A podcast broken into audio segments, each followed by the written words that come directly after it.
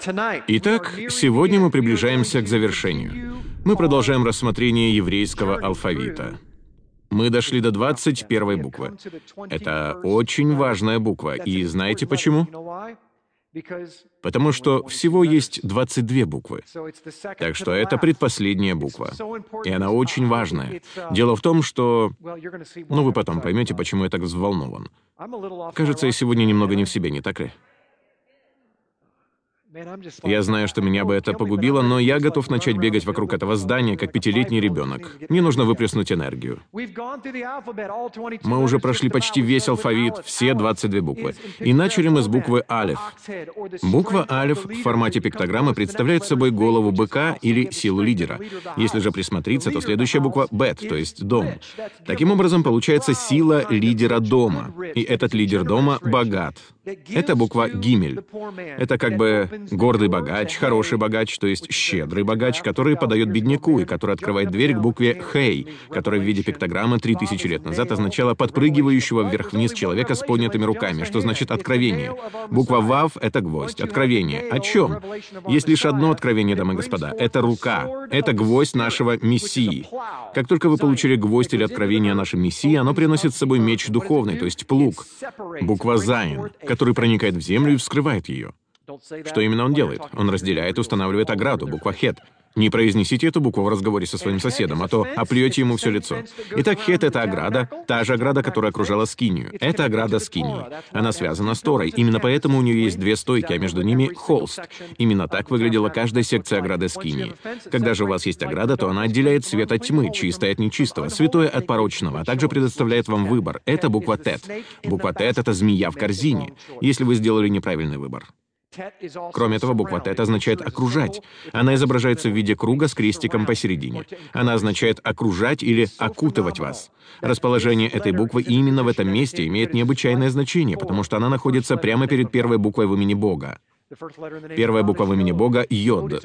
Буква Йод означает «правая рука силы».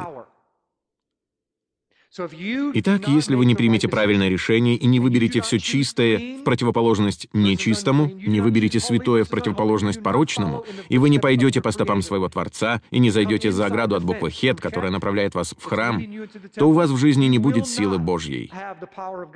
Вы застрянете в окружении противника, окруженные змеей в корзине. Большинство из нас находятся на этом этапе. Но если вы будете одним из не только званых, но и избранных, и будете тем, кто идет по узкому пути, и вы твердо решите избавиться от всех тех злых духов в своей жизни и решите поступать правильно, тогда вы получите правую руку силы Божьей. Когда же вы получите силу Божью по правую руку, именно там, где восседает Мессия, тогда вполне логично будет то, что следующая буква «Каф» — это рука помазания, которая касается вашей головы и помазывает вас. Она также означает вид сверху с херувима. Вы знаете, что такое херувимы? Над жертвенником. Я имею в виду святое святых над ковчегом Завета. Это их буква. Именно поэтому их крылья в виде буквы «Кав», потому что они вдвоем помазывают крышку ковчега Завета, а слава Яхвы предстает перед ними. Он не станет являть свою славу, если прежде не будет помазания, а в самом помазании — фимиам или молитва его святых. Именно поэтому те из вас, кто участвовал в наших молитвенных собраниях, или те из вас, кто очень хорошо в этом разбирается или были недавно освобождены, это потому, что вы пребывали в молитве. Вы участвовали в битве в небесных сферах посредством молитвы. Вас не должно удивлять то, что слава, лицо Яхвы не появляется между херувимами до тех пор, пока не возникнет дым, который символизирует молитвы святых, согласно Писанию. Пока вы не станете молиться, вы не сможете иметь славу Божью, у вас не будет силы Яхвы. Это невозможно, вы никогда не победите врага в своей жизни. Именно поэтому я спрашивал в прошлом году, сколько часов в день или сколько часов в неделю вы проводили в молитве с вашей женой или мужем, или в одиночку. Молитва — это единственный способ победить врага, ведь он находится в духовной сфере, а вы нет. Вам не прогнать его криком, ему это все равно. Молитва — это единственный способ противостоять ему лицом к лицу. Когда же вы помазаны, то получаете посох. Это буква ламет. Это посох власти, и он связан с Торой, что означает наставление. Получив власть, вы обретаете право на омовение. Буква мем означает чрево, наполненное водой. Это то, что прорывается, как Ноев потоп. Вода, которая погубила землю, но также и породила жизнь. Это буква нун. Нун — это маленькая рыбка, или точнее сперматозоид, и она означает «жизнь». Или же ее можно перевести сельскохозяйственным термином «росток», который пробивается сквозь землю. Хорошо? Между прочим, слово «доход» также связано с сельскохозяйственным термином «прорастать от земли». Что делают доходы? Они прорываются сквозь сухую почву и приносят новую жизнь, если им позволить. Буква самых — это посох, на который вы опираетесь. Она означает «опора на посох». Итак, когда у вас есть жизнь, вы в действительности полагаетесь на ту жизнь. От того, на что вы полагаетесь, зависит, перейдете ли вы к следующей букве, означающей духовная проницательность. Если вы будете опираться на истину Слова Божьего, а не на традиции и учения человеческие, то у вас будет духовная проницательность.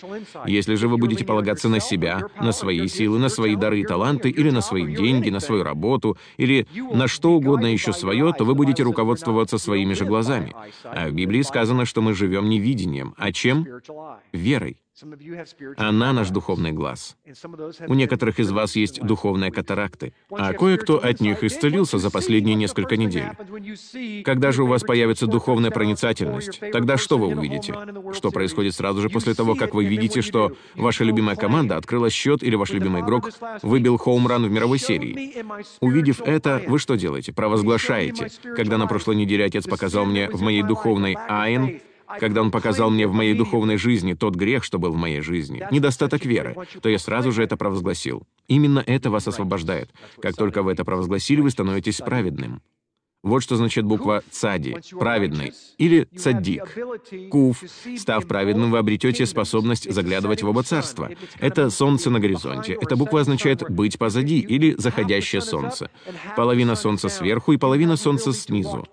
Вы способны двигаться в двух этих измерениях, как в духовной сфере, так и в физической. Это и есть определение праведника. Праведник — это тот, кто соблюдает божественные законы.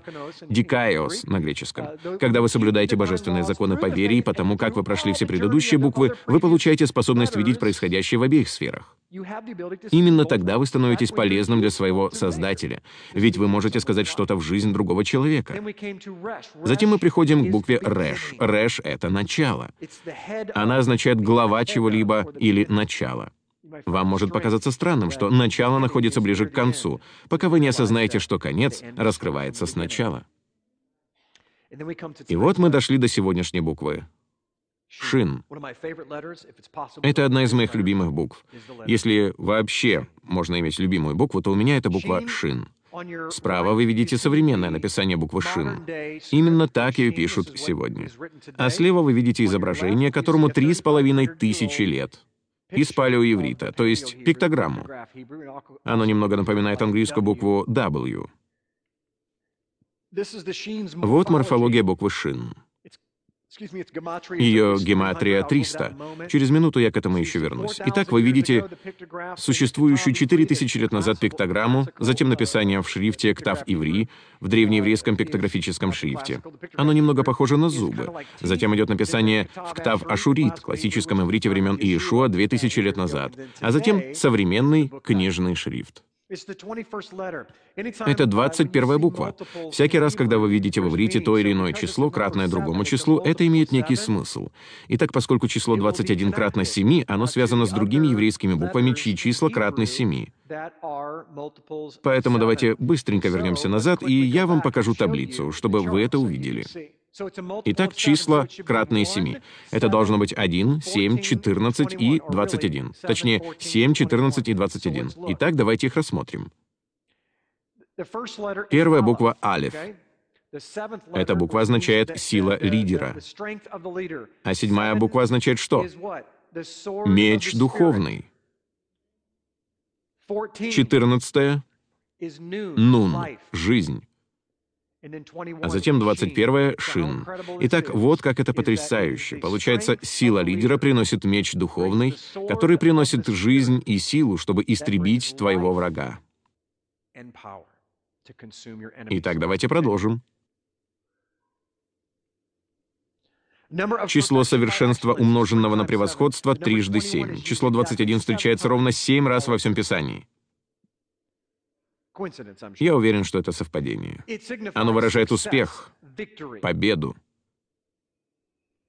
Гематрия этой буквы 300. Как это работает? Каждой букве еврейского алфавита соответствует то или иное число. Таким образом, алиф номер один, бет номер два, гимель номер три и так до тех пор, пока вы не дойдете до 10. И оттуда идет так. 20, 30, 40, 50, 60, 70, 80, 90, 100. А потом идет так. 200, 300. Хорошо? Именно так в иврите обозначают числа. Поэтому, если вам нужно записать 3422, то для этого надо использовать еврейские буквы. И вот как это делается.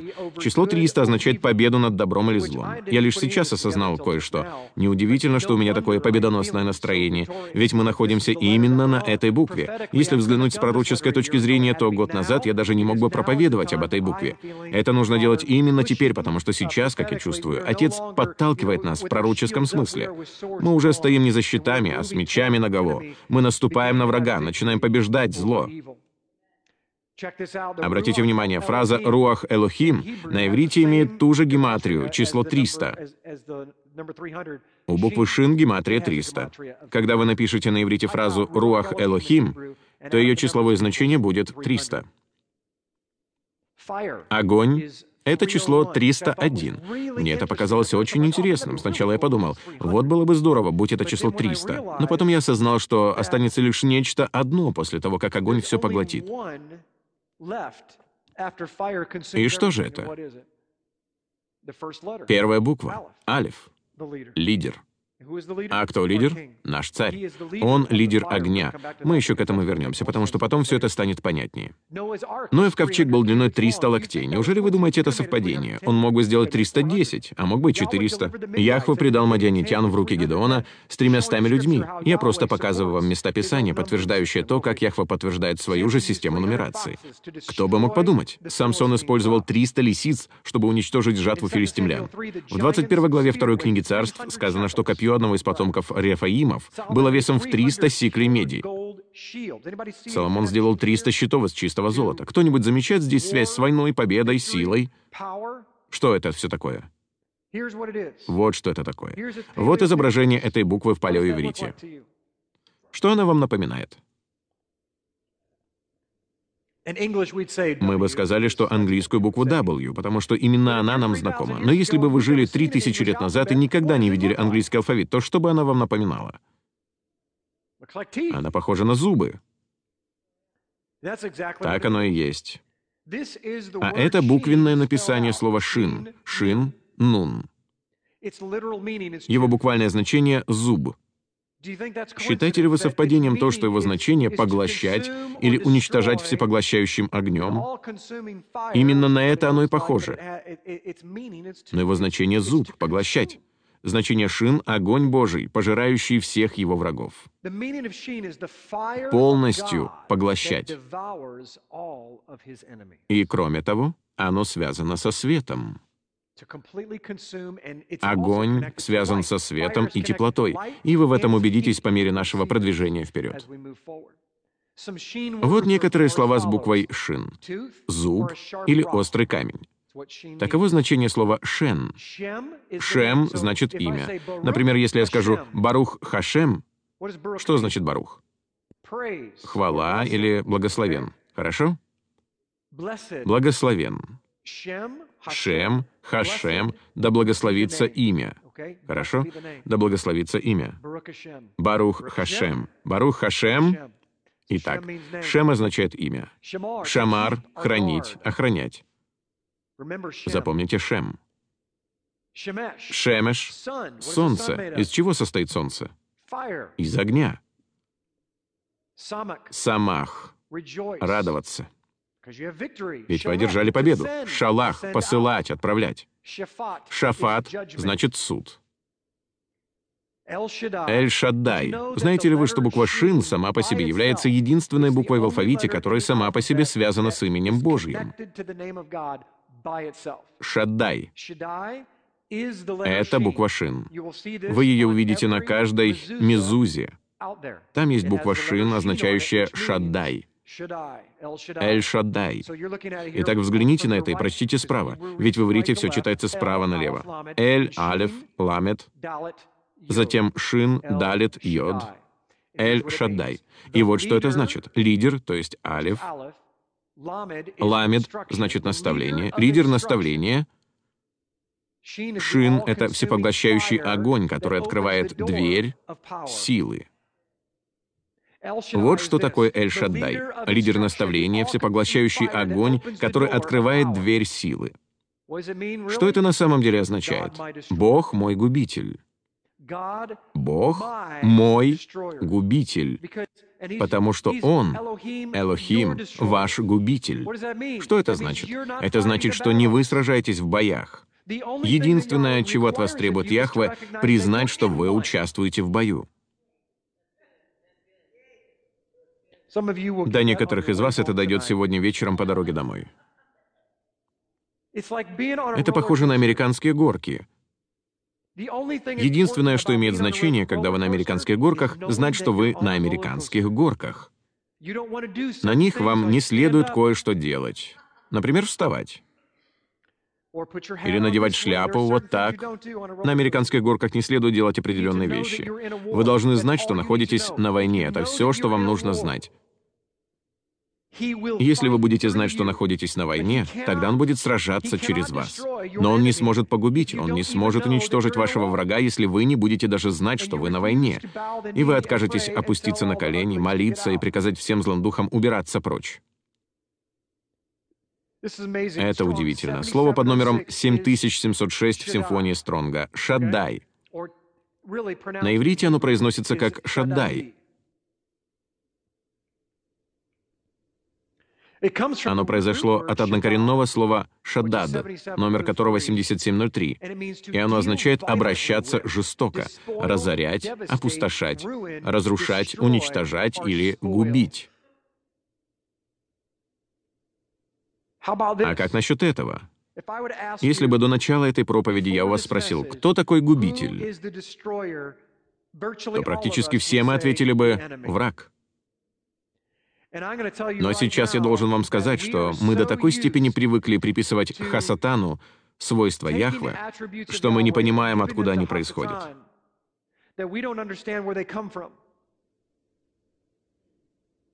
Мы не понимаем, кто является настоящим губителем. Взгляните на это. В Иеремии 51.55 сказано, «Ибо Яхва опустошит, Шадат, Вавилон, и положит конец горделивому голосу в нем.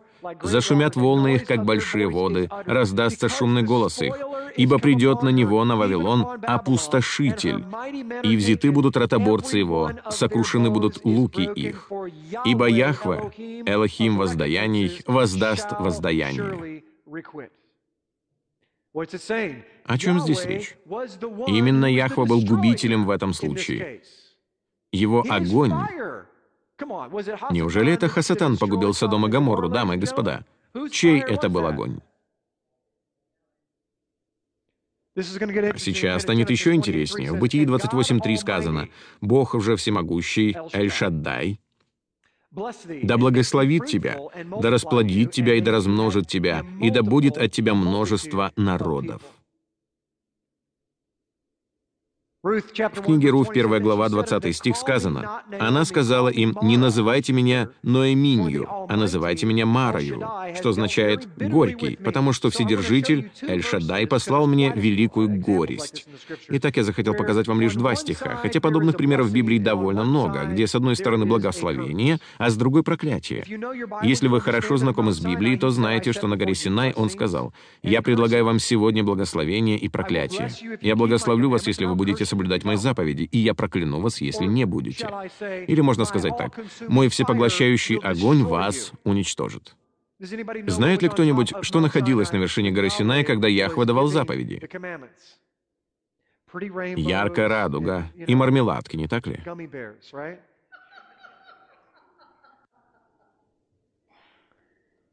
Нет. Там был огонь. Итак, давайте поговорим об огне. Давайте обсудим некоторые свойства огня.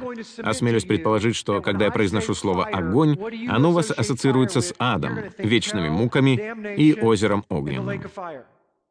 Мы думаем о враге, мы думаем о негативных свойствах огня, и мы забываем о том, что наш царь и наш Бог явился, открылся именно через огонь больше, чем через что-либо иное в этом мире.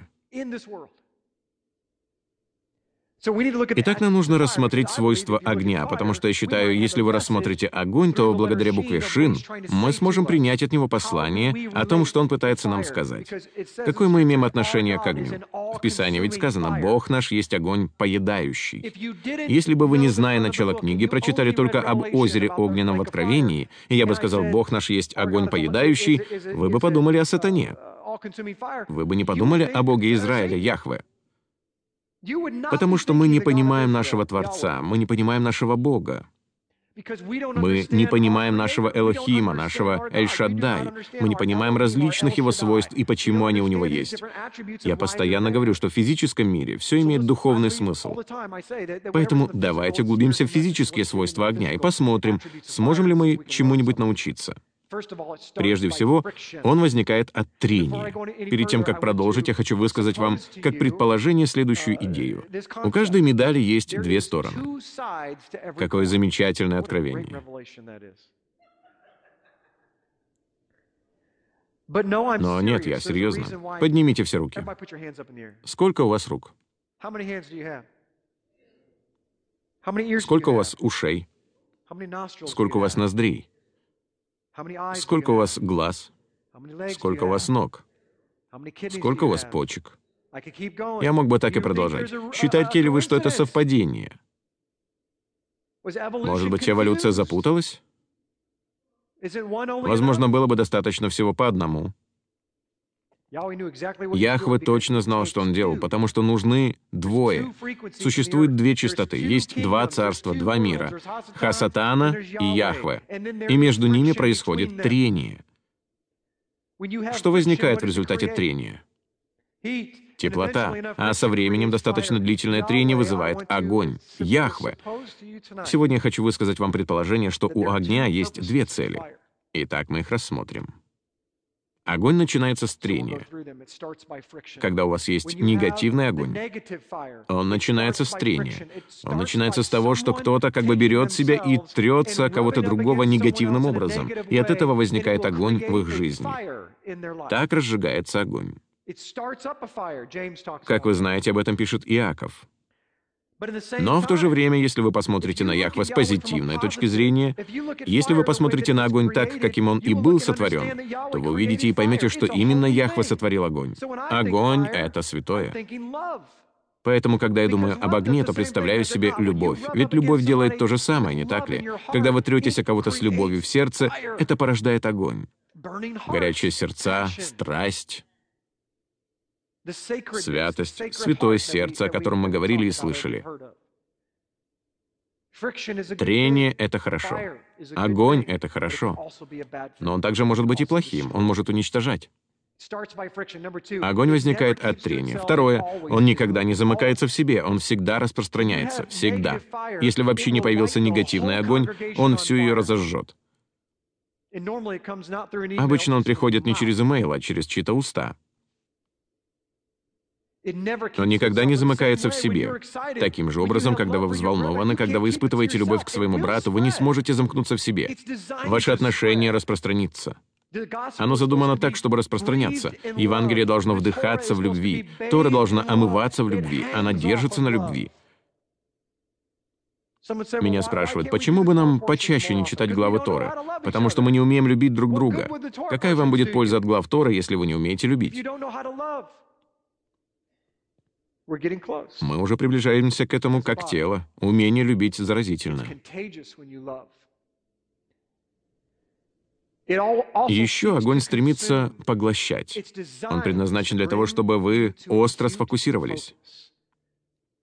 Через минуту мы еще поговорим об этом. Сам по себе огонь предназначен для того, чтобы он все поглощал. Он не просто сжигает половину бревна и думает, ну все, я сыт. Он предназначен для того, чтобы все полностью поглощать, приводить все к общему знаменателю. И по умолчанию он устроен в духовной сфере так, чтобы позволять вам остро фокусироваться. Что это значит? Слово «острый». Кто из вас помнит геометрию? Угол 90 градусов. Тупой. Острый. Хорошо? Острый фокус означает то, что вы должны захватить все вокруг и сосредоточиться в одной точке, очень сконцентрироваться. Это значит, когда в вашей жизни что-то происходит, и в ней разгорается пожар, то это происходит вот с какой целью. Если вы праведный мужчина или праведная женщина, то этот шаг был предопределен Яхве. Эта катастрофа или то, что вы считаете катастрофой, была предопределена им. И он хочет, чтобы вы сконцентрировались. Вы не сконцентрированы. Пожары предназначены для того, чтобы вы сконцентрировались. Когда в вашем доме пожар, что вы делаете? Уходите смотреть телевизор? Впрочем, некоторые мужчины, наверное, так бы и поступили. Но он устроил нас таким образом, чтобы мы концентрировались на выходе, концентрировались на своей семье. Вы сразу же думаете, где дети? Вот что значит фокусировать внимание. Кое-кто из нас забыл, что уметь фокусироваться — это благословение. Нужно уметь попадать прямо в цель. Огонь разделяет, не так ли? Кстати, позвольте мне вернуться к пунктику о фокусировании. Когда в вас есть огонь, духовный огонь Яхве, он предназначен для того, чтобы уничтожить в вашей жизни все, что не от Него. Именно это сейчас испытывают на себе некоторые из нас в страсти к истине. Мы испытываем на себе силу Божью, которая прожигает насквозь мышление, которая прожигает насквозь все негативное в нашей жизни. Она прожигает насквозь злые духи, потому что когда огонь порождает свет, враг не может существовать в присутствии света. Огонь поглощает нас, именно поэтому вы хотите быть. Как появляется огонь в духовной сфере? Знает ли кто-нибудь? Где его источник? Где его источник? Это удивительно. Я предлагаю вам угадать, откуда исходит огонь? Это устный опрос. Да, сэр? От звука? Нет, я имею в виду в физической сфере. Перед этим я сказал в духовной, не так ли? Но они одинаковы. Перенеситесь на три или две тысячи лет назад в прошлое. Где, как сказано в Библии, пребывает его огонь? Огонь исходит от его престола. Кто из вас помнит двух сыновей Аарона? Как их звали? Надав и Авиуд, если не ошибаюсь. Они принесли перед Яхве чуждый огонь. И что произошло? Огонь Божий вышел от его престола и поглотил их, потому что они были нечисты. Они были не святы. Интересно, что есть еще кое-что, еще одно свойство. Всего существует три свойства. Не знаю, правильно ли это называть свойствами, но именно это слово я использую сегодня. Есть три свойства, которые исходят от престола Яхве. Это то, что заставляет эту землю продолжать вращаться. Огонь, вода и воздух. Руах исходит от престола. В Библии сказано, что река жизни в Новом Иерусалиме исходит откуда? Представьте себе, ее исток будет не где-то там за углом, а прямо под престолом Яхве, потому что река жизни исходит от храма. Итак, у вас есть огонь, у вас есть вода, и у вас есть воздух, и все они исходят от одного места. Его предназначение в том, чтобы вас поглотить и оживотворить. Вот почему и в судный день огненное озеро. Если вы когда-либо смотрели на него с такой стороны, озеро огненное — Сказано, что Иешуа буквально придет к власти, и затем он возьмет врагов Яхва и будет попирать их ногами своими. Сказано ли там об этом, или я все выдумываю? Где сидит Иешуа? На престоле. Откуда исходит огонь? От престола. Итак, не кажется ли вам логичным, что каким-то образом в духовном мире враги находятся буквально под престолом Божьим в озере Огненном, который исходит от престола, чтобы уничтожить его врагов или очистить его святых? Когда вы приблизитесь к престолу, прошу вас вообразить себе судный день, потому что однажды все мы там окажемся, и кому-то из нас не захочется там находиться. Причина, по которой должны были умереть Надав и Авиуд, заключалась в том, что они решили приблизиться к престолу, не убедившись в чистоте своих сердец. Они жили в непослушании, и у них были нечистые сердца. Они приближались к Творцу. если вы приближаетесь к Богу, то помните, что огонь — это то, откуда Он сам исходит. Между прочим, своих детей он вел не мороженым на палочке и не зажигалкой фирмы Биг, а огненным столпом. Возможно, вам покажется странным, что наш Бог — это столб огненный, но Он именно такой. Поэтому, если вы хотите приблизиться к Нему, вы должны быть готовы умереть. Ведь Его огонь будет гореть еще ближе. Его огонь будет гореть еще жарче и ярче с каждым вашим шагом. Вам следует удостовериться в том, что вы действительно этого хотите.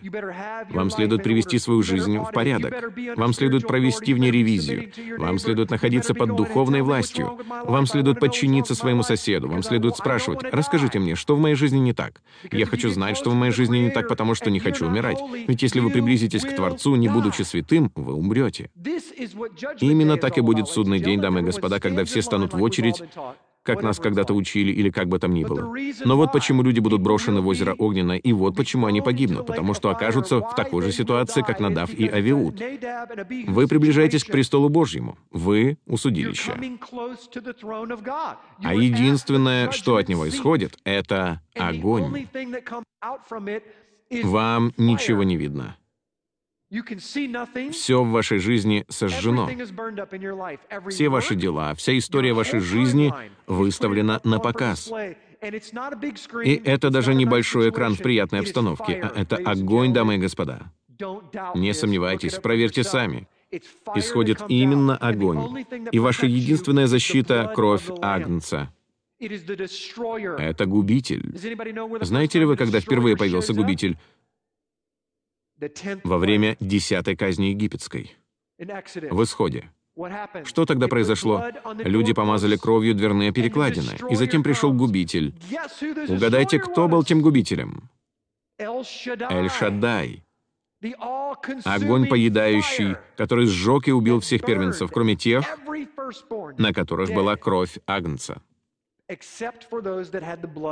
Итак, поэтому так важно, чтобы во время вашего продвижения по духовному пути и приближению к Отцу вы поняли, так же, как мы недавно узнали о том, как функционирует духовный мир с бесовской стороны, вы должны понять, как действует Яхве.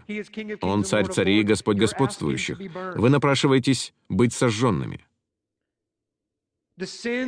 Грехи, бывшие допустимыми на этом уровне, оставались допустимыми лишь потому, что там было не так жарко, чтобы им сгореть. Но отец сказал, «Джим, вот тебе, если хочешь перейти на следующий уровень». И он показал мне грех, о котором я даже не подозревал. Ведь я продолжал молиться, «Отче, возьми еще больше от меня. Поведи меня дальше, я хочу познать тебя, я знаю, что я умру. Ты должен показать мне мой грех». Видите ли, я все понимал. Я прошу Отца показать мне мой грех. Я не прошу Его открыться мне. Ведь иначе я умру. Прежде я хочу узнать о своем грехе, и только потом он сможет мне открыться. Вы это понимаете? Без очищения от греха. Вот принцип Торы, я знаю, он чужд для некоторых из вас. Но в Торе первосвященник во время Йом-Кипур, один день в году, в день искупления, заходил во святое святых три раза. Сначала он должен был принести жертву за свой собственный грех. Прежде чем он возвращался и приносил жертву за весь Израиль, он должен был искупить собственный грех. Ведь в Торе сказано, что если бы он пришел к крышке Ковчега Завета без искупления собственного греха, то он был бы сразу же убит. Поэтому веру в Иешуа или кровь Мессии в каком-то смысле можно рассматривать как покрывало или щит. Он полностью вас закрывает. Он щит над вами. Но это лишь спасение. А некоторые из вас уделяют спасению столько внимания, что вы даже не знаете, что значит иметь силу Божью. Потому что вы думаете, что сила Божья обитает только в Иешуа, а ваша жизнь — это и есть спасение. Однажды моя жена получила откровение. Из всех откровений, которые я когда-либо получал в своей жизни, я еще не встречал откровения, которое было бы больше, чем то, что отец открыл моей жене несколько лет назад. Когда изучал Иешуа, и то, как он связан с Яхвой и так далее, и тому подобное, и различные имена Бога, отец обратился к моей жене и сказал, «Шерил, все верят, что Иешуа — это вся любовь от меня, что Он в полной мере представляет мою любовь. Поэтому они выставляют Иешуа как всю любовь Божью. И он ей сказал, Иешуа — это начало моей любви. Высшая форма любви на земле — это полагать душу свою за друзей своих, не так ли? Это его низшая форма любви. Это начало его любви, вы понимаете? Какая потрясающая идея. У Яхвы столько любви, что даже та, что пребывает в его сыне, это только начало. Тем не менее, именно на ней мы всю жизнь концентрируем свое внимание.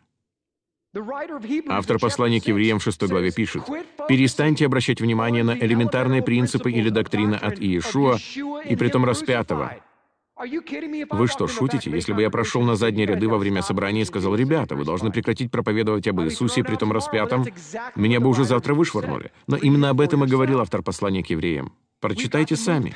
Мы должны пойти дальше этого. Это только начало. Огонь Божий в нашей жизни только начало. Огонь разделяет. Если это хороший огонь, то он отделит святое от нечестивого. Если же это плохой огонь, то он отделит святое от святого. Он погубит тело. Он уничтожит семью. В основном огонь сжигает древесину. В Библии древесину дают деревья, так же, как и сегодня. Что представляют собой деревья в Библии? Людей.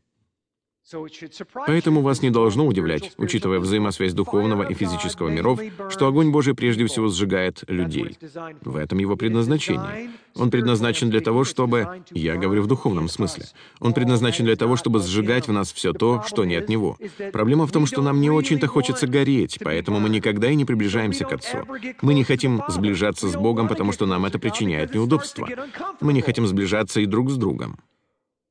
Некоторым из вас трудно находиться в завете друг с другом, потому что вы боитесь, что вас кто-то разоблачит и вас начнет сжечь огонь Божий. Но это было бы лучшим событием в вашей жизни. Это как вступление в брак. Прямо перед своей свадьбой вы потеете от волнения и думаете, что же я делаю?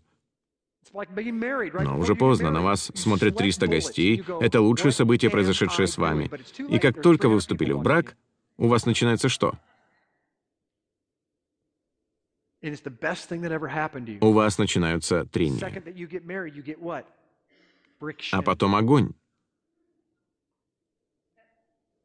А потом... Потом мне кто-то звонит.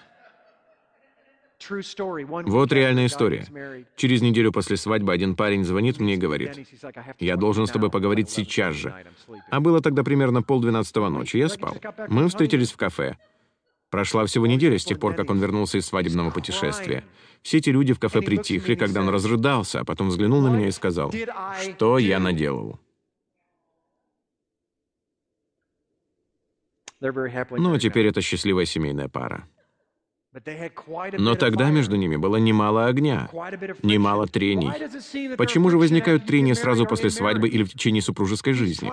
Он пытается дать вам духовное слово — только огонь может вас очистить. Только трения могут вас очистить.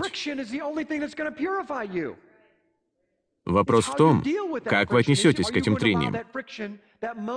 Позволите ли вы во время трений в ту трудную минуту проникнуть врагу с его огнем? Или же вы будете гореть огнем Яхва и примете то, что, как вы сами знаете, в вашей жизни не является правильным, о чем вам и говорит ваш муж или жена? Мужчина, я всегда говорю в ходе консультации по вопросам брака, во время первой индивидуальной беседы, ваша жена никогда не станет вам лгать. Всякий раз, когда она вам говорит, что с вами что-то не так, это всегда правда. Может быть, она неправильно это говорит, но это всегда правда. По крайней мере, так происходит в моей жизни. Вот уже 15 лет я все этого жду. Хотя бы раз. Это все, что я хочу перед смертью, Господи, ну разочек. Когда она называет меня придурком, я с этим не согласен. Но все же я им являюсь. Итак, вот разные виды огня. Существует два вида — негативный и позитивный. Откровение 20.14. «И смерть, и ад повержены в озеро огненное». Это смерть вторая. Вы знакомы с негативным видом огня? Ад, огненное озеро, наказание. Луки 9.54. «Видя то, ученики его, Иаков и Иоанн, сказали, «Господи, хочешь ли мы скажем, чтобы огонь сошел с неба и истребил их?» Послушайте внимательно, как и Илья сделал. Но он, обратившись к ним, запретил им и сказал, не знаете, какого вы руаха, ибо Сын Человеческий пришел не губить души человеческие, а спасать». Я остановлюсь ненадолго на этом месте, потому что чувствую, что Дух Святой хочет обратиться здесь кое-кому или к кому-то в интернете. Я бы не усмотрел здесь ничего плохого. Если бы я не прочитал 55 и 56 стихи, я бы сказал, да, все эти люди плохие, отче, может нам призвать огонь, я ведь знаю, что ты наделил нас такой властью. Мы призовем огонь с неба, и он уничтожит наших врагов, как и было в случае с Ильей. Это кажется логичным логичным. Бог есть столб огненный. Меня беспокоит мой враг. Отрубить ему голову. А еще лучше превратить его в пастилу маршмеллоу.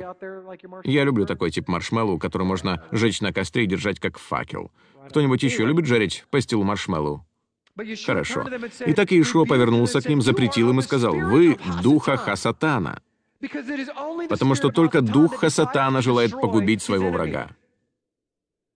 Дух Яхва хочет, чтобы все были спасены. И так это удивительно. Послушайте, у служения «Страсть к истине» есть много врагов. Есть много таких людей, которые заводят фиктивные страницы в Фейсбуке, якобы от моего имени, а также пишут ужасные вещи, что меня надо убить, подвесить меня за ноги, вырезать у меня сердце. И все это пишут верующие.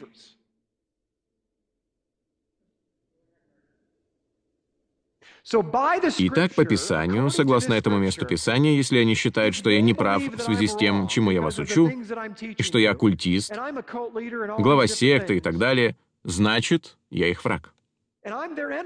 Что же они должны делать? Молиться за меня. Молитесь за врагов ваших. А что же они делают? Поступают как Иаков и Иоанн. Они говорят, мы должны уничтожить этого человека, обрушить на него огонь с неба и погубить его. И Иешуа смотрит им прямо в глаза и говорит, «Вы вашего отца, дьявола. Даже если это ваши враги, вы должны за них молиться. Только дух Хасатана хочет погубить того или иного человека. Я же сотворил человека по образу моему. Я хочу, чтобы никто не погиб, но все имели жизнь вечную. Итак, я задаю вопрос. За каким духом они следуют? Мы должны молиться за наших врагов. Мы никогда не должны проклинать или осуждать наших врагов. Аминь. Позитивная сторона. Вот позитивная сторона огня. Книга Даниила, 7 глава, 9 стих. «Видел я, наконец, что поставлены были престолы, и воссел ветхий днями. Одеяние на нем было бело, как снег, и волосы главы его, как чистая волна. Престол его, как пламя огня, колеса его, пылающий огонь». Его престол как огонь, как я уже говорил. Откровение 1.14. Глава его и волосы белы, как белая волна, как снег, и очи его, как пламень огненный. Итак, в следующий раз, когда вы услышите фразу «посмотри мне в глаза», когда вы посмотрите в глаза Мессии, вы поймете, почему они состоят из огня, а не алмазов или рубинов или чего-то другого, что мы бы сами выбрали для глаз. Он выбрал огонь, потому что огонь может заглянуть прямо вовнутрь вас и поглотить вас полностью. Встречался ли вам человек с таким взглядом, который, казалось бы, пронизывает вас насквозь? Вы даже не можете на него смотреть. Его глаза пронзают вас. Представьте глаза Иешуа, который будет пронизывать и прожигать насквозь все фальшивое и ложное. Исход 13.21. Яхва же шел пред ними днем в столпе облачном, показывая им путь, а ночью в столпе огненном. Огонь и воздух. Что именно их направляло? Я могу предположить, это был престол Яхвы. Знает ли кто-нибудь из вас Библию так хорошо, чтобы ответить, где находился столб огненный, когда был поставлен стан? Столб огненный расположился прямо над святым святых, прямо над крышкой ковчега Завета, потому что это и есть престол Божий. Во Второзаконии 4 глава 11 стих сказано, «Вы приблизились и стали под горою, а гора горела огнем до самых небес, и была тьма, облако и мрак. Природа огня. Огонь в своей самой основной форме берет сложную плотную материю, состоящую из многих атомов, и сокращает ее до более простой формы, главным образом газообразной. Вот что он делает. Нам кажется, что жизнь такая сложная, не так ли? Тогда опуститесь на колени, потому что придет огонь Божий и упростит ее. Нам предназначено вести более простой образ жизни. Чем сложнее становится ваша жизнь, тем вероятнее то, что Яхве пошлет в нее огонь, чтобы упростить ее. Чем больше у вас вещей, за которые вы держитесь, ваш дом, ваша машина, ваш пруд для рыбалки, что бы это ни было, чем сложнее вам кажется ваша жизнь, тем скорее, поверьте мне, придет огонь Божий и поглотит вас, если вы хотя бы в какой-то степени принадлежите Ему. Огонь порождает свет и теплоту. Это как раз то, что вам нужно, дамы и господа. Вы нуждаетесь в свете, когда темно, и вы нуждаетесь в тепле, когда холодно. Нам не следует молиться о том, чтобы Отец постоянно нас благословлял, что-то делал для нас. На самом деле нам следует молиться о том, чтобы пришел всепоглощающий Эль-Шаддай, огонь поедающий, и поглотил все то, что не от Него. Ведь только так вы и сможете продвинуться вперед. Только так вы сможете перейти в Его Царство через Эль-Шаддай. Мы молимся о благословениях. Он не может их дать. Он может благословить только то, что чисто. Он даже не приблизится к тому, что не чисто. Как здорово то, что мы использовали раньше термин «я горю для Бога». Мы даже не знали, что именно мы говорили. «Я горю для Бога». Неужели? Нет. Вы почувствовали, как вас зажег огонь Божий, поэтому вы так взволнованы, что теперь в вас нет бесовских духов, которые направляли вас. Больше нет нечистоты. Дух Святой входит в вас и сжигает в вас все это, когда вы ему позволяете. Он вас и зажжет. Знаете, какая единственная преграда может удержать вас от святого собрания в шаббат? Есть лишь одно, что может помешать вам захотеть прийти и быть вместе со своим народом. И это хасатан. Это не ваши мысли, что мы выяснили на прошлой неделе. Это не то, что вы хотите делать. Нужно постричь траву, сделать что-то еще в шаббат. И именно Хасатан хочет, чтобы вы нарушили заповедь. Ведь он знает, что когда вы окажетесь в доме Яхвы с людьми Яхвы в день Яхвы, то вы будете благословлены, потому что вы проявляете послушание и позволяете огню вас поглотить. Поэтому, когда в следующий раз враг скажет, «Что-то я устал и не очень хорошо себя чувствую, на улице дождь, на улице жара», поймите, что к вам проник противник. Будьте послушны Яхве. Это благословение. Между прочим, я хочу доказать, что статистика не соответствует действительности. Говорят, что летом посещаемость церкви снижается примерно на треть, потому что люди все время чем-то заняты, и на улице хорошая погода.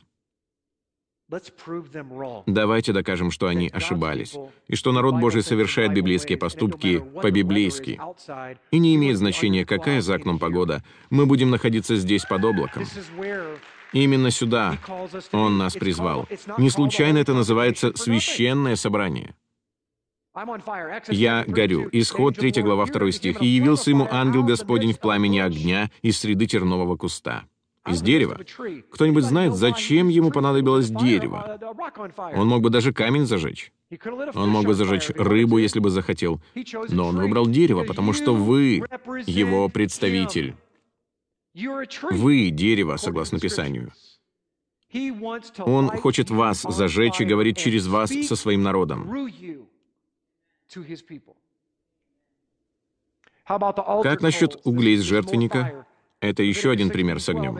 Левит 16.12. «И возьмет горящих угольев полную кадильницу с жертвенника, который пред лицом Яхве, и благовонного мелкоистолченного курения полные горсти, и внесет за завесу». Это станет важным, когда я дойду до следующего стиха. Римлянам, 12 глава, 20-21 стихи. «Итак, если враг твой голоден, накорми его, если жаждет, напои его, ибо делая сие, ты соберешь ему на голову горящие уголья. Не будь побежден злом, но побеждай зло добром». Кто из вас так же, как и я, всегда думал, что если я сделаю для своего врага что-то хорошее, его это просто разозлит? Вот что здесь имеется в виду. Так может произойти. Но на самом деле все наоборот. Здесь, в послании к римлянам, апостол Павел выступает как главный раввин. Он заучил наизусть дословно весь Танах, сидя у ног Гамалиила. Он знает Тору вдоль и поперек. Когда вы слышите, что раввин первого века говорит «горящее уголье», уверяю вас, он не имеет в виду обычную яму для барбекю. Он говорит о главной яме для барбекю о медном жертвеннике. Это что-то невероятное. Посмотрите внимательно. Если вы знакомы с Торой, то этот стих должен вас потрясти.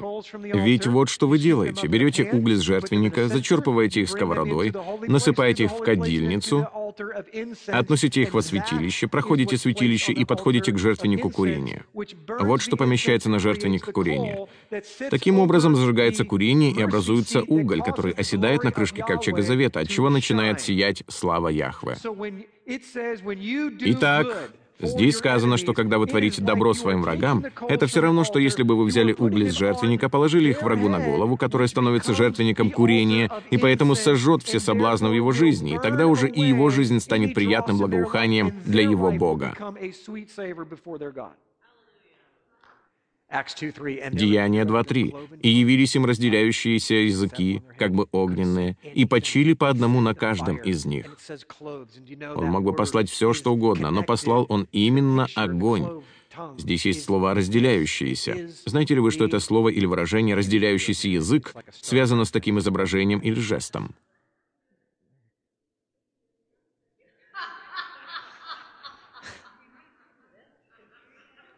Я даже не могу его показать. Он как в сериале «Звездный путь». Это лишний раз доказывает, что я не инопланетянин.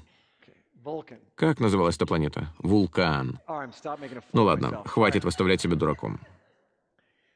Знаете ли вы, что тот актер был евреем? Так и появился этот жест. Это Аароново благословение. На самом деле этот жест показывали двумя руками и при этом произносили Аароново благословение. Это буква «шин». Те разделяющиеся языки огненные — это буква «шин». Итак, что же почило на каждом из них во второй главе Деяний в день Пятидесятницы, Шавуот, который уже приближается? Эль-Шаддай — огонь поедающий. Что еще могло спуститься с неба, кроме как огонь? Что уничтожает врагов Яхве? Он раскрывает перед нами образ Илии. Помните 450 пророков Валовых? Что сошло? Огонь. В конце времен, когда Яхва будет судить землю, чем она будет судиться? Огнем. Это потрясающе. Вторая глава Деяний. И так в то время, как они говорили на языках, и люди слышали их говорящими на их языках, что происходит, когда в вас действительно огонь Божий? Вы будете провозглашать чудные дела Элохима. В религиозных кругах есть столько людей, проявляющих рвение и то, что они называют в кавычках «огнем Божьим». Они считают, что Бог поручил им уничтожить их врагов, разоблачить этого человека, причинить боль тому человеку, что-то разрушить. Где обо всем этом сказано в Писании? Ведь единственное, что происходит с вами, когда вы истинно поглощены Эль-Шадай и в вас входит огонь Божий, вы можете лишь провозглашать Его славу. Все, что вы можете делать, провозглашать Его чудные дела. Все, что вы можете делать, любить своего врага. Потому что Он есть любовь. Поэтому чем ближе вы становитесь к Нему, тем больше вы соблюдаете Тору. Вот почему у меня есть такая проблема с моими мессианскими друзьями. Может быть, поэтому они не очень-то меня любят. Потому что я учу Новому Завету, представьте себе. Ведь Яхва есть любовь. И если вы хотите в полной мере соблюдать Тору, вы должны любить. А когда вы начнете любить, тогда вы не сможете делать ничего другого, а только любить. Затем, когда вы будете соблюдать заповеди, в вашу жизнь придет сила, в вашу семью придет восстановление, ваше тело исцелится, и перед вами расстелится красный ковер. В вашей жизни будет столько благоволения Божьего, что вы себе представить не можете. Вам кажется, что сейчас вы еле перебиваетесь, как будто роетесь в мусоре? Это потому, что у вас нет огня Божьего. Огонь Божий выжжет это из вас и принесет благоволение. Он сотворил нас не для того, чтобы мы бедствовали. Это царство Хасатана. Это проклятая система мира. Пусть я и живу в проклятой системе мира, но я не от нее. У меня есть собственный пузырек. И у меня есть дети, так что я это скажу, и не смейтесь надо мной, но это мой пузырек. Если вы смотрели мультфильм «В поисках Немо», то вы точно знаете, о чем я говорю. Это мой пузырек. Послушайте, мы уже почти закончили. Когда вас поглотил настоящий огонь от Бога, у вас тогда уже нет времени на жалобы, нападки на своих братьев или даже на то, чтобы оглянуться на Египет. Вы можете лишь провозглашать его великолепные и славные дела. Нет даже времени на то, чтобы оглянуться и сказать «посмотри, скольким ужасным вещам я научился в молодости». Или «в моей последней церкви было то или это». У вас нет времени, потому что все внутри вас провозглашает в атаку на врага. У вас нет даже времени на то, чтобы посмотреть направо или налево и сказать, «Мне не понравилось, как этот человек ко мне обратился. Мне не нравится, как поступил тот человек». У вас нет времени, чтобы жаловаться, потому что вы на пути в землю обетованную, и вам ничто не сможет заградить дорогу к ней. Будьте поглощены его огнем. Он несет смерть и жизнь. И сделали сыны Левиины по слову Моисея, и пало в тот день из народа около трех тысяч человек. В какой день? В Шавуот, когда были даны десять заповедей. В Шавуот умерло три тысячи человек, а во второй главе Деяний три тысячи человек были спасены и крестились. Ровно 1200 лет спустя. Совпадение? Я так не думаю. Один огонь убил, другой огонь воскресил. Иакова 1.26. «Если кто из вас думает, что он благочестив и не обуздывает своего языка, но обольщает свое сердце, у того бесполезное благочестие». Вот что на самом деле означает слово «пустое». Если вы не можете обуздать свой язык, то вы бесполезны для своего царя. И позвольте мне сказать это так, как говорил он сам, то есть Иешуа. Вы будете срублены и брошены в огонь, потому что ваше слово бесполезно. Отнеситесь к этому заявлению, как сами считаете нужным. Но в моей Библии сказано, что если вы не можете обуздать собственный язык, который создан для того, чтобы зажигать весь мир от Эль-Шаддай, тогда вы, как и ваш отец дьявол, зажгли весь остальной мир его огнем. А это значит, что вы не от его царства. Почему вас узнают? По вашей любви. Почему еще вас узнают? По его плодам. А к его плодам не относится необузданный язык. И я думаю, мы закончим третьей главой Иакова, потому что эта глава такая потрясающая. Я не мог просто выбрать один стих. Думаю, мы должны прочитать всю главу. Она не очень большая, но она подчеркнет основную идею этого послания. Потому что буква «шин» — это зубы, это поглощение. Она связана с огнем, устами, языком. Братья мои, Немногие делайтесь учителями, зная, что мы подвергнемся большему осуждению, ибо все мы много согрешаем. Кто не согрешает в слове, тот человек совершенный, могущий обуздать и все тело. Вот мы влагаем удила в рот коням, чтобы они повиновались нам, и управляем всем телом их. Вот и корабли, как невелики они, и как не сильными ветрами носятся, небольшим рулем направляются, куда хочет кормчий. Так и язык — небольшой член, но много делает. Посмотри, небольшой огонь как много вещества зажигает. Итак, язык — это огонь.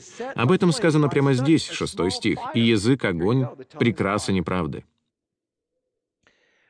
Или греха. Неужели автор говорит, что ваши уста были сотворены греховными? Нет. Но часто они зажигаются. Язык в таком положении находится между членами нашими, что оскверняет все тело и воспаляет круг жизни, будучи сам воспаляем от гиены. Итак, здесь говорится, что ваш язык — огонь. Язык — это огонь. Но будет ли ваш язык тем огнем, который зажжет Эль-Шаддай? В таком случае, как только вы начнете говорить слова Яхве, все ваши враги будут сметены с пути вашего. Чем? Огнем. А куда эти враги будут брошены в конце времен? Куда они будут брошены? В озеро Огненное. Кто-нибудь улавливает здесь связь? Вы должны произносить, жить и думать словом Яхве. Вы должны прогнать врага подальше от себя, пока он не проник в ваши мысли. Вы должны сказать ему, чтобы он убирался во свояси. Вы либо примете огонь Эль-Шаддай, либо примете огонь ада, и ваш язык сожжет всю общину или вашу семью. Ибо всякое естество, зверей и птиц, присмыкающихся и морских животных, укращается и укращено естеством человеческим. А язык укротить никто из людей не может. Это неудержимое зло. Он исполнен смертоносного яда. Им благословляем Бога и Отца, и им проклинаем человеков, иногда в тот же день, сотворенных по подобию Элохима. Из тех же уст исходит благословение и проклятие. Не должно, братья мои, сему так быть. Течет ли из одного отверстия источника сладкая и горькая вода? Не может, братья мои, смоковница приносить маслины или виноградная лоза смоквы. Также и один источник не может изливать соленую сладкую воду. Мудр ли и разумен кто из вас? Докажи это на самом деле добрым поведением, с мудрой кротостью. Но если в вашем сердце вы имеете горькую зависть и сварливость, то не хвалитесь и не лгите на истину. Это не есть мудрость, нисходящая свыше, но земная, душевная, бесовская.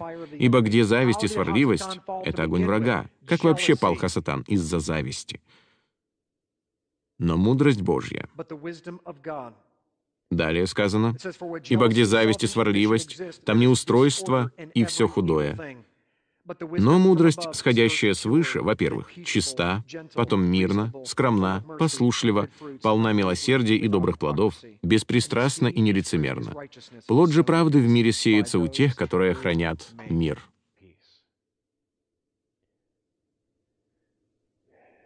Буква «Шин». Сейчас на экране два слова. Первое — это буквы «шин», «тет» и «нун», а второе — «шин» и «нун». Слово внизу «шин» — это «эль-шаддай», огонь Божий. А в верхнем слове заключено то же слово. Вы видите, что первая буква «шин», а последняя «нун». Те же две буквы. «Шин», «эль-шаддай». Всепоглощающий огонь Божий, который приносит жизнь. Нун — это жизнь. Проблема с верхним словом в том, что в него встроена еще одна буква, и это буква «тет». Буква «тет» означает «змея в корзине, которая окружает». Стоит добавить эту букву, и в виде пиктограммы получается вот что. Всепоглощающий огонь, который окружает жизнь, с тем, чтобы жизнь не могла подняться с земли. Это всепоглощающий огонь врага, который окружает жизнь. Знаете ли вы, что это слово на иврите означает? Сатан, то есть сатана. Само имя сатана буквально означает «всепоглощающий огонь», который окружает жизнь и сдерживает ее в корзине. Видите, если добавить змею в огонь Божий, то получится ад. Вот что это такое. Это змея, которая взяла жизнь в плен.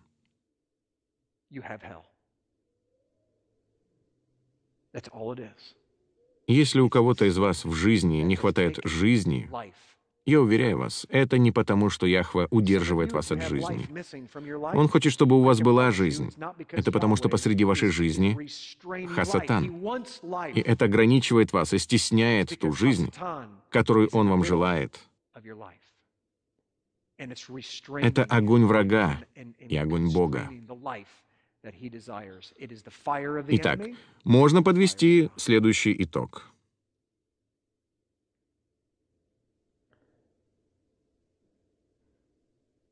Давайте подытожим.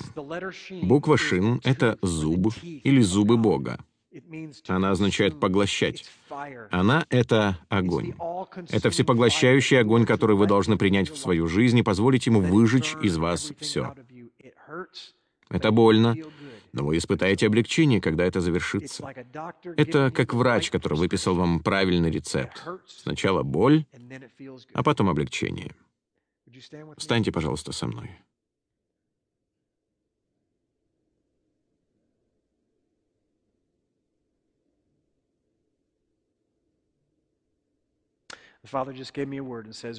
Отец только что дал мне слово. Если будешь противиться моему огню, я буду противиться тебе. Отче, мы приходим к Тебе сегодня вечером и благодарим Тебя за Твой святой огонь. Мы благодарим Тебя за то, что Ты царь царей и Господь господствующих. Отче, я прошу прощения за свою жизнь прямо сейчас, прилюдно, на виду у тысяч людей по всему миру, за то, что я противился желанию перейти на следующий уровень, потому что я знал, что это будет тяжело. Я знаю, что Ты еще покажешь некоторые вещи в моей жизни, которые я прячу в заднем кармане, и о которых больше никто не знает. Я знаю, что мне придется еще от чего-то отказаться. Всякий раз, когда я так поступаю, ты наполняешь мои руки духом твоим и мой разум твоим руахом. Ты даешь мне в десять раз больше, чем у меня было раньше. Ты желаешь благословить народ твой, если только он откажется от своего злого начала. Поэтому, Отче, я прошу о тех людях, которые жаждут Твоего огня, дай его им. Мы желаем, я провозглашаю и объявляю, от всех четырех углов земли, о каждом, кто решил преклониться под одно ермо со служением «Страсть к истине» в интернете или здесь лично, «Отче, дай нам быть под этим ермом с Тобой». Сегодня мы просим о Твоем огне. Мы просим, чтобы Ты сжег в нас все то, что не от Тебя. Когда-то мы думали, что поступаем правильно, мы жертвовали чуть-чуть. Дай нам жертвовать много. Помоги нам проявлять самопожертвование друг к другу, любить друг друга. Мы даже не знаем, что такое любовь. Мы даже не знаем, что такое община. Учи нас любви и огню. Выжги из нас все то, что от Хасатана. Уничтожь Тет. Уничтожь врага, затесавшегося между твоим всепоглощающим огнем и твоей жизнью. Отче, сейчас я молюсь. Если сейчас мой голос слышат те, кто еще не знает Тебя, пусть они попросят Тебя выжечь все то, что в их жизни есть не от Тебя. И пусть они познакомятся с Тобой. Если сейчас мой голос слышит какой-то человек, особенно в этом зале. И вы говорите, «Пастор Джим, я еще никогда не испытывал огня, о котором ты говоришь. Я никогда не преклонял колени перед этим Иешуа, этим сыном живого Бога. Я всю жизнь слышу о нем, но ты говоришь о нем совсем не так, как я слышал от других. И сегодня вечером я хочу посвятить ему свою жизнь. Мне надоело все время убегать. Я хочу пожертвовать своей жизнью. Поднимите, пожалуйста, руку. Сейчас, когда у всех склонены головы и закрыты глаза, я хочу, чтобы вы подняли руку, чтобы я ее увидел, если вам нужно познакомиться с этим царем, о котором я говорю.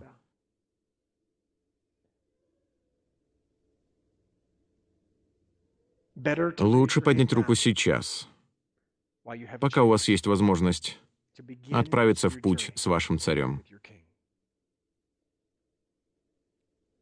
Может быть, это касается кого-то в интернете. Если вы смотрите нас в интернете, и вы не знакомы со своим царем, вы вообще не знаете этого царя. В вашей жизни царит хаос и беспорядок, тогда сложите ее сегодня. Скажите, «Отче, войди в мое сердце, пошли твоего сына, как ты это сделал две тысячи лет назад. Войди в мою жизнь и выжги врага. Мне надоело жить с врагом. Прости меня за мои грехи, за то, что я нарушал твою Тору. Обнови меня, оживи меня. Отче, оживи сегодня Твоих людей. Оживи нашу Мишпаху. Веди нас туда, где мы должны быть. И, Господи, я молюсь от имени всего тела за них. Веди нас туда, где мы должны быть. Нам все равно, чего нам это будет стоить. Мы хотим еще больше познавать Тебя. Будь с нами. Дай нам насладиться общением друг с другом сегодня вечером. Во имя Иешуа. Аминь. Да благословит тебя Господь и сохранит тебя, да презрит на тебя светлым лицом своим. Во имя Яхве и Сына Его Иешуа. Шалом.